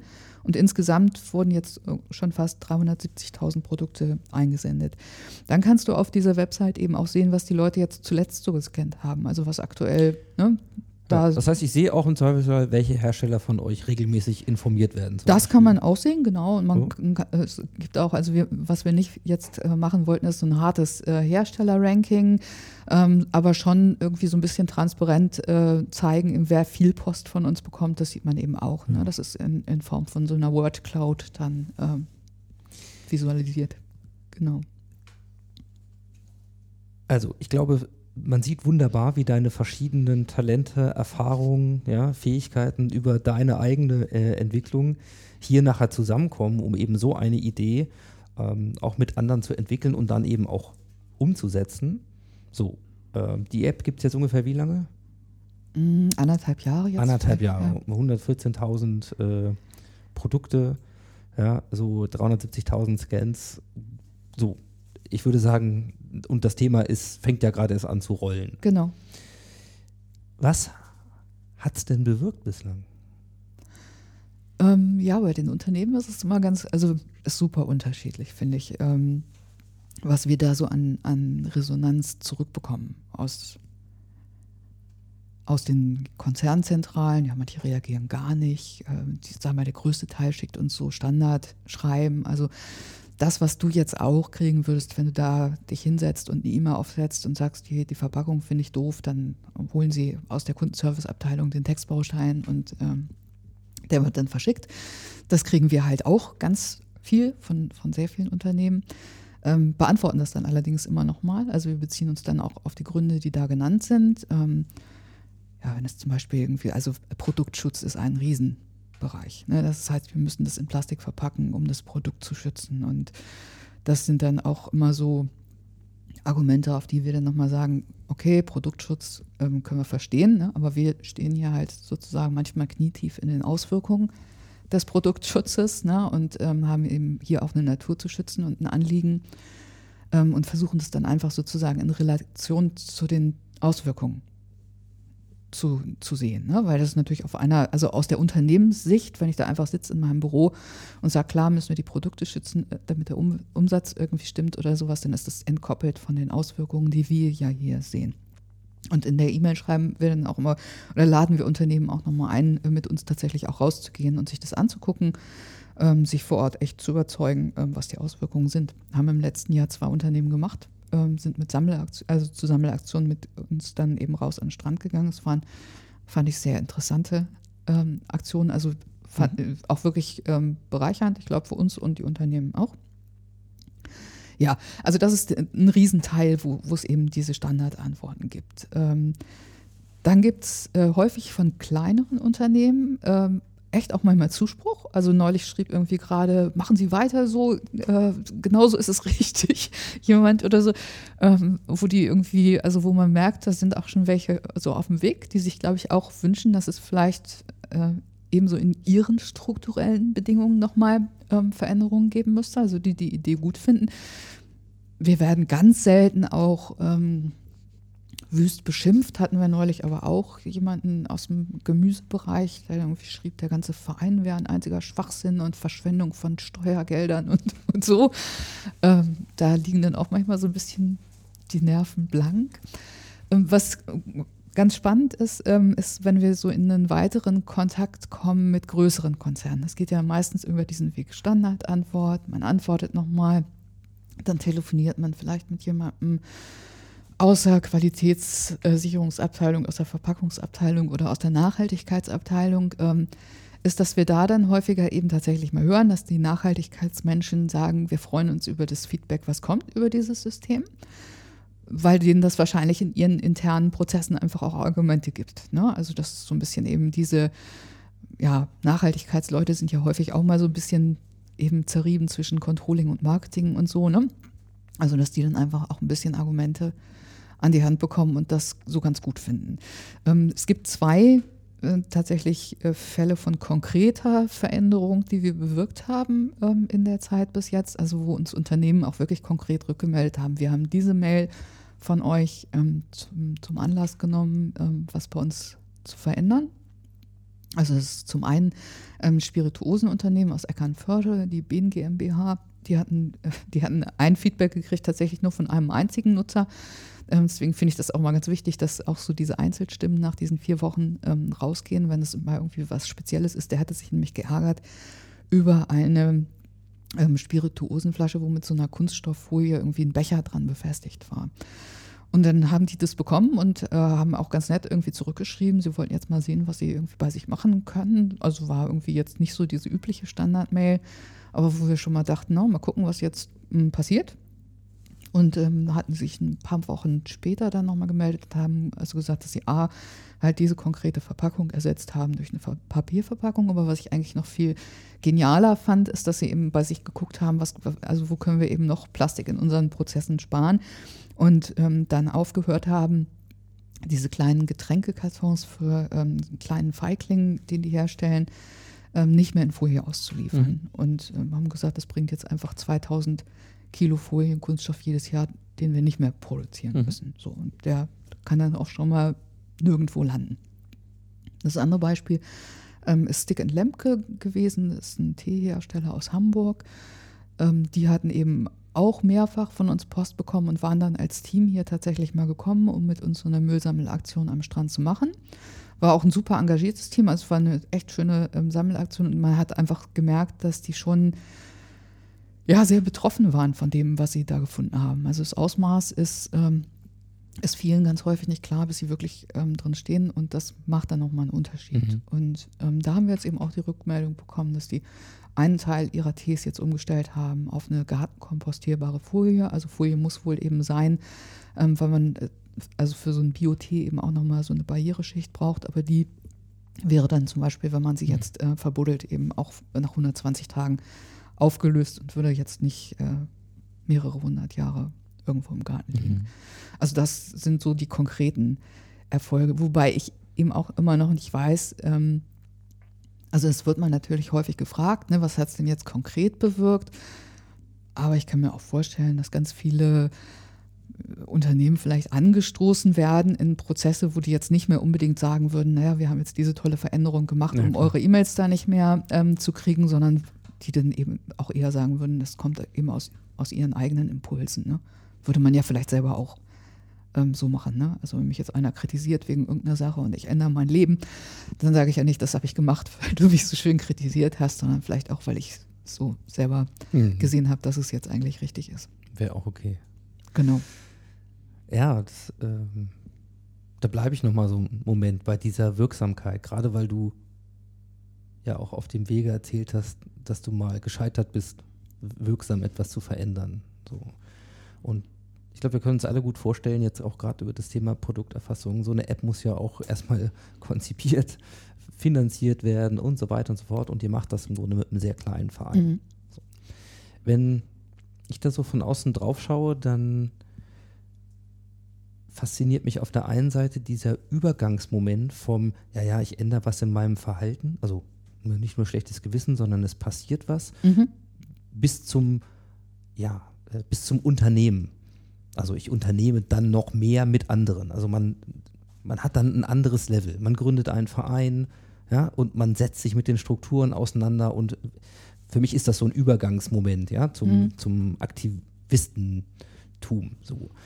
Ähm, trotzdem bleibt ja die Frage, bin ich wirksam mit dem, was ich mache? Also es ist, glaube ich, bei dir völlig klar, ohne dass wir da heute jetzt so tief reingegangen sind, du, du bist ein, ein Küstenmensch, ja, du, du bist wieder hier, du, wer sich vorstellt, dass man vier Jahre lang auf einer Hallig äh, verbringen kann, der, der kann erahnen, wie wichtig dir Natur und das Meer ist, du machst Fotografie, ähm, also ganz, ganz viele Dinge, zu denen man, glaube ich, ein gutes Bild hat. Jetzt machst du ja schon mehr, als nur dein eigenes Einkaufsverhalten zu steuern. Wo stehst denn du in deiner eigenen Wirksamkeitseinschätzung hier und heute? Oha.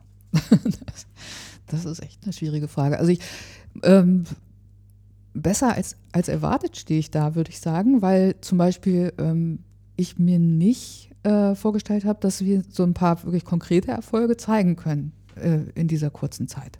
So, also das ist, ne? Ähm, und wenn ich überlege, dass man jetzt eben einfach beteiligt an diesen konkreten Veränderungen, die da auch geschehen sind, ähm, das ist, ist mehr, als ich erwartet habe. So. Und ähm, dann kommt, glaube ich, immer noch mal auch dazu, dass man vieles ja, also was sich jetzt nicht so in konkreten Veränderungen zeigt, die auch auf dich zurückzuführen sind oder sowas, sich vielleicht manchmal gar nicht überlegt. Also ich, ich jedenfalls würde eher dazu neigen, weil ich jetzt, glaube ich, auch äh, ja eher so jemand bin, der äh, dann vielleicht eher etwas bescheidener argumentieren würde, als zu sagen, hurra, das ist jetzt irgendwie so mein Erfolg gewesen oder so. Ähm, aber ich glaube, man setzt ja auch schon also an ganz vielen verschiedenen Stellen Prozesse in Gang. Also es betrifft, glaube ich, äh, zum Beispiel mit dieser App nicht nur Unternehmen, sondern ich glaube auch, dass Leute, äh, die mit dieser App unterwegs sind, um zu sagen, äh, das nervt mich jetzt äh, mit diesen Verpackungen, ähm, dass die in diesem Prozess, wo sie jetzt durch die Gegend gehen und, und Barcodes scannen, ähm, das, da passiert ja auch was. Also da, da wird mir ja zumindest mal klar, mit wie viel Kram ich da umgeben bin in, in meinem Leben. Ne? Und vielleicht ist das ja auch nochmal der eine oder andere Anstoß, um jetzt vielleicht zu sagen, naja, ich habe jetzt gerade diese sieben Lippenstifte aus meinem Kosmetiktäschchen gescannt und brauche ich die? Oder, ne? Oder ist es das Pferd? Keine Ahnung. So, ne? Also ich, da würde ich mir natürlich wünschen, dass, dass man in dieser Art und Weise ähm, wirkt, aber da wirst du ja nie in dem Sinne irgendwie eine Rechnung ist klar. dafür haben. Ne? Aber ich meine, das ist ja einfach nochmal der Blick, wie du selber drauf guckst. Denn es ist ja ein Kampf David gegen Goliath Ja, oder also nochmal zu sagen, auf der Hinfahrt, ne, fiel so der Satz vom Beifahrersitz, das ist ja ein Kampf gegen Windmühlen. Mhm. Also du hast ja schon eins dieser berühmten dicken Bretter Ja, ausgewählt. Ja. So. Zu denen du aber beweist, und ich meine, ne, ihr seid auf dem Weg, aber für mich ist das ein eindeutiger Beweis, äh, als Widerleg der These, naja, was kann der Einzelne schon machen? Ne, was kann ich schon ausrichten? So, das ist halt so. Du beweist ja, dass du es durch Information und durch Bündelung und durch sowas wie eine App und dein Engagement geschafft hast, dass heute schon 114.000 Produkte da drin sind, dass es weitergeht, dass es nicht nur eine Auswirkung auf erste Hersteller hat, sondern eben auch auf Verbraucher. Und jetzt ähm, können wir nochmal einen Schritt weitergehen. Das, dieses Prinzip, du hast ja auf einen Mechanismus gesetzt, nämlich die Verbraucher zu involvieren, Informationen zusammenzutragen und sie an die Quelle zurückzubringen. Dass es sogar schon erste Nachahmer in anderen Bereichen gibt. genau. Also ich, ich glaube, dieses Prinzip sozusagen, jeder für sich, aber doch alle zusammen, hat mal irgendwie je- jemand neulich geschrieben in einem Artikel über die App. Das fand ich eigentlich auch ganz schön, ähm, ganz schön gesagt.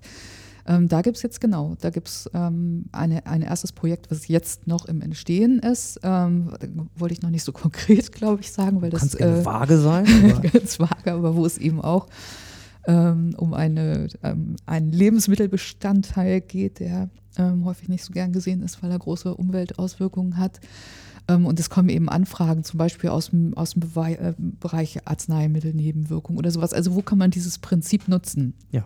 Weil das ist irgendwie, ähm, was auch, was ich ganz, ganz witzig finde, also dass äh, viele einfach, wenn, wenn sie diese äh, Idee von der App äh, erklärt kriegen, dass du sofort irgendwie, ich glaube, damals im Marketing nannte man das irgendwie diesen Elevator-Pitch, ne? also dass du sagst, du hast auf einmal, du erzählst jemandem was und das macht sofort klingen, so, ah, prima, ne? so das, das funktioniert, ja, gute Idee, so, ne?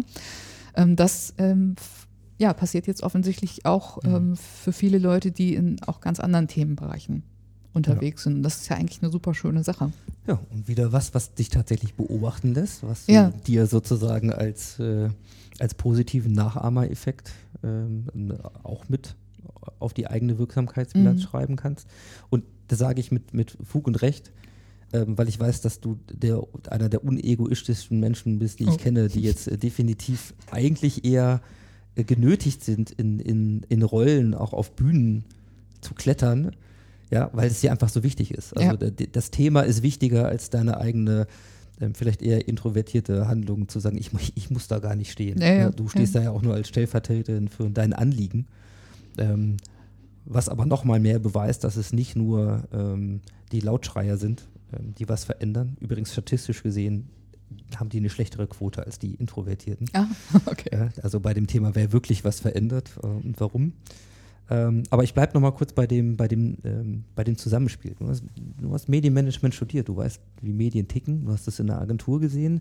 Wie guckst denn du ähm, zum Beispiel auf die aktuellen Entwicklungen, so eine, so eine Greta Thunberg ja, und das Thema ähm, Fridays for Future, wo wir ja auch vermeintlich immer äh, diese Heldengeschichte haben, einer die aus Überzeugung etwas macht und wo es mit einer Person anfängt und, und lässt sich jetzt medial sehr gut erzählen. Aber wie, wie guckst du auf sowas zum Beispiel? Also die finde ich eigentlich, ähm, also finde ich spannend. Ich, äh, ich finde auch spannend die Geschichten, die da drum herum gehen und natürlich irgendwie die Person dann auch schon gleich wieder in Frage stellen, ähm, weil sie da irgendwie äh, wilde Sachen drum herum konstruieren. Ne? Also dass die eigentlich gar nicht sozusagen selber ähm, aus, aus sich handelt und, und allen so den Spiegel vorhält, sondern irgendwie auch nur äh, instrumentalisiert ist oder so. ähm, sind eben, glaube ich, eher ähm, tatsächlich auch so Gründe, sich ja eigentlich nicht mit, den, mit ihren Themen auseinanderzusetzen, sondern eben mit der Person. Das ist ja dann häufig ja. auch nochmal irgendwie eben so ein Schritt, ähm, sich nicht mit den eigentlichen Sachen äh, belasten zu müssen, sondern da irgendwo jemanden persönlich zu zerpflücken. Eigentlich eine eher hässliche Geschichte. Ich, also ich finde es, äh, find es spannend, was daraus geworden ist ähm, und, und was irgendwie auch weiter daraus wird. Also diesen, diesen, ich glaube, es ist total wichtig, diesen Konflikt irgendwie zu verschärfen und da lauter zu werden und auch Forderungen zu stellen. Machen sie ja jetzt auch ganz herrlich. Ne? Also dass sie dann eben auch wirklich ähm, sagen, so die Verantwortung, die, die da ist zum Beispiel, wird politisch gar nicht wahrgenommen. Da müsste ich mir vielleicht auch noch mal ein paar Zöpfe wachsen lassen, weil das finde ich bei dem Plastikthema nämlich eben auch. Mhm ähm, dass, äh, dass das bei Weib noch nicht reicht, was, ähm, was da passiert. Mhm. Ne? Ja, dann angesichts auch der Zeit, äh, die wir haben, das Klingeln im Hintergrund deutet an, die Mittagspause in deiner Galerie äh, neigt sich langsam dem Ende. Ähm, aber lass uns doch noch mal kurz vielleicht teilhaben an dem Blick voraus. So, haben einiges gehört, wie es dazu gekommen ist und was jetzt dann dein Leben ähm, dann auch sehr stark mit beeinflusst und sicherlich auch viel Arbeit macht, aber eben auch immer mehr Wirksamkeit zeigt. Wo, wo geht es denn hin? Also was machst du, was machst du als nächstes? Beziehungsweise was siehst du, wenn du nach vorne guckst? Also was, ja, was wir gerade so in der Kampagne erleben, ist natürlich auch, äh, dass es zum Beispiel eine ganze Menge Unternehmen gibt, die auch ja, das Gefühl haben, eben zu Recht, ne? aber dass sie in dem Themenfeld handeln müssen und dass da eigentlich ähm, jetzt auch was zu tun ist. Und wo man auch immer wieder vor der Frage steht, warum können die zum Beispiel nicht so die Sachen umsetzen, wie sie wollen? Ne? Also was sind da, äh, was steht da an Strukturen dahinter? Auch da müsste man nochmal äh, stärker überlegen, weil was wir jetzt erleben, ist zum Beispiel, dass es eine ganze, ganze Menge Unternehmen gibt, die was machen wollen und wo man auch gucken, wie könnte man die unterstützen dabei. Ne? Also dass das wirklich dann gute mhm. Lösungen ähm, werden. Kann man da irgendwie, ja, kann man da helfen, kann man mit irgendwie mit Beratung ähm, vielleicht solche Prozesse ähm, ja, verbessern oder oder Hilfe leisten. Aber auch das ist natürlich auch wieder eine Frage, mit der eine starke politische Forderung verbunden ja. ist, weil die muss natürlich auch die Unternehmen eigentlich für Strukturen oder muss die Strukturen für Unternehmen anpassen, ne? weil wenn, wenn wir nicht immer wollen, dass wir sozusagen nur von, von der Kanzel, von der Kreislaufwirtschaft reden, sondern dass die tatsächlich auch irgendwann eine konkrete Realität wird, dann, dann braucht es auch Strukturen, die wahrscheinlich nicht nur in Unternehmen zu legen sind, sondern auch draußenrum ähm, wichtig sind. Also da wollen wir ähm, eben mehr, mehr arbeiten in diese Richtung, da auch Unterstützung zu geben, weil ich ganz fest glaube, dass die Veränderung eher von kleinen und mittleren ausgehen wird. Also das ist irgendwie auch, ähm, was wir jetzt so als, als Feedback kriegen oder wo wir am ehesten Veränderungen sehen. Zum Beispiel ist im, ähm, im letzten Sommer hat uns mal ein kleines Unternehmen hier besucht, die haben mich total beeindruckt. Ähm, ein Hersteller von, von Nahrungsergänzungsmitteln aus München, wirklich ein ganz, ganz kleines Unternehmen, kam mit drei Geschäftsführern nach St. Peter-Ording um ihre Verpackungslösung mit uns zu diskutieren. Also die waren gar nicht über uns angeschrieben worden, sondern die hatten uns irgendwie entdeckt und, und waren selber in so einem Umstellungsprozess gerade und, und haben sich so super viel Gedanken gemacht ähm, über, über dieses Thema. Und wie gesagt, kamen halt irgendwie, um, um mit uns die Sachen zu diskutieren. Velvi äh, aus München, die haben jetzt ähm, haben eine sehr innovative Lösung gefunden für ihr Verpackungsproblem. Also die hatten eben diese Vitamintabletten in Plastikdosen ähm, die sie jetzt äh, verkaufen im Refill-System. Also äh, was es, glaube ich, auf dem Nahrungsmittel- oder Nahrungsergänzungsmittelmarkt irgendwie bisher noch nicht so gibt. Mhm. Also du kaufst erstmal so eine Apothekerflasche ähm, aus Glas mit, mit diesen Tabletten, kriegst immer den Nachschub halt in ja. so einem kleinen Brief mit Baumwollfaden ähm, und so. Ne? Also ähm, da, da ist, glaube ich, vieles möglich, ähm, wo so wo so tolle kreative Ideen eigentlich auch von kleinen Unternehmen ähm, an den Start gebracht werden und die großen werden folgen. Und deswegen finde ich das so wichtig, halt ähm, mhm. die Kleinen an der Stelle ähm, zu unterstützen. Und da ist eben auch eine Idee, ähm, tatsächlich diese ähm, in der Replace Plastic Kampagne die App ähm, nochmal ähm, vielleicht zu verändern oder also die, für uns ist gerade so ein bisschen die Frage, bauen wir es in die bestehende App oder machen wir eine zweite Lösung draus? Aber wir wollen äh, quasi dieses Beschwerdesystem ähm, durch auch ein positives Empfehlungssystem noch ergänzen. Mhm.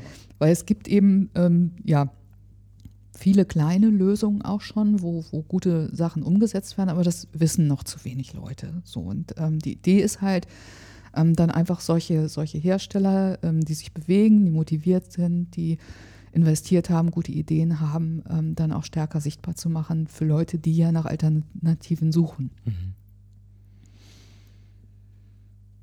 Ich merke, das Thema hat noch äh, so viel Tiefgang und, und noch offene Flanken, wo, wo ich große Lust hätte, da jetzt noch weiterzugehen. Aber ähm, das unterdrücke ich jetzt mal schweren Herzens. Ähm, aber Sag uns doch nochmal bitte, wer jetzt mehr Informationen noch zu deinen Projekten, zu deinen Engagements, zu der App finden will, wo finde ich Informationen im Web? Also alles ähm, zu der Kampagne Replace Plastic gibt es eben auf der Website replaceplastic.de. Da ist eben einmal dieser Kampagnenmonitor, wo man eben sieht tatsächlich, was passiert da gerade aktuell, was kennen die Leute, wie viel ist da schon passiert, wie viel oder welche E-Mails sind zuletzt jetzt an Hersteller rausgegangen. Und ähm, da kann man eben die App auch runterladen und erfährt eben so ein bisschen, ja, wie wir zu der Idee gekommen sind, was der Hintergrund ähm, dieser Geschichte ist. Ansonsten gibt es noch ähm, unsere Website äh, Küste gegen Plastik.de, also das ist eher so die Vereinswebseite, auf der wir aber auch ähm, unsere sogenannten Andersmacher-Geschichten erzählen. Ähm, also da äh, haben wir eigentlich schon angefangen, positiv eben zu berichten über Unternehmen, die andere Wege gehen. Da gibt es ähm, ja, zum Beispiel eben dieses Beispiel, was ich eben erzählte, ne, mhm. ne, von dem Unternehmen Velvi, das ist da auch erzählt oder eben andere äh, Geschichten, wo Unternehmen halt irgendwie Verpackungen verändert haben, ähm, bessere Lösungen gefunden haben. So, ähm, da äh, bloggen wir dann auch drüber, äh, damit das eben auch ein Stück weit sichtbar wird. Mhm. Genau. Ja, dann, liebe Jennifer, sage ich erstmal vielen, vielen Dank. Danke auch. Ähm, ich wünsche, ähm, dass du natürlich deine Zeit nicht nur mit Müll einsammeln ähm, und Aktivismus verbringst, sondern auch immer Zeit hast, äh, wieder aufzuladen. Denn äh, so eine Aktion braucht viel Kraft. Ja, das ist äh, Wenn man das startet und äh, du machst das mit deinem Mann zusammen, der das ja auch alles mittragen muss und mitmachen muss. Und man muss nochmal ganz klar sagen, das ist ja nicht euer Job. Ja, das macht ihr ja zusätzlich äh, zu dem Job, ähm, den ihr habt. Also insofern ähm, wünsche ich dir das von ganzem Herzen auch das Mediale wird es brauchen. Ja, ähm, also insofern weiß ich, dass du immer wieder auch aus der Notwendigkeit heraus den, den Weg gehst. Und das wird nicht der letzte Podcast gewesen sein und nicht die letzte Reportage. Und ähm, einige weitere sehr lohnenswerte Berichte äh, packe ich gerne in die Shownotes.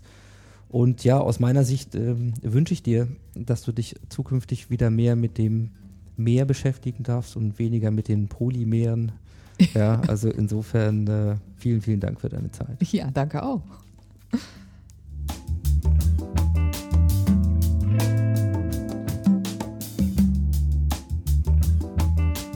Ja, das war sie, die Ausgabe 83 des Modcast. Ich sage vielen Dank fürs Zuhören und für eure Zeit.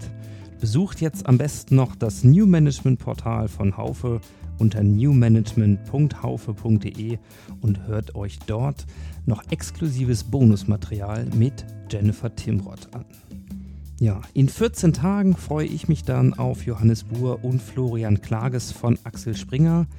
Der Vorzeigepionier der deutschen Verlagslandschaft gewährt uns dann zum einen Einblicke in seine eigenen Transformationsprozesse und zum anderen werden wir uns mit der spannenden Frage beschäftigen, wie sieht eigentlich die Zukunft von New Work aus? Ja, das alles dann in 14 Tagen und bis dahin sage ich ciao ciao, macht's gut und happy transformation.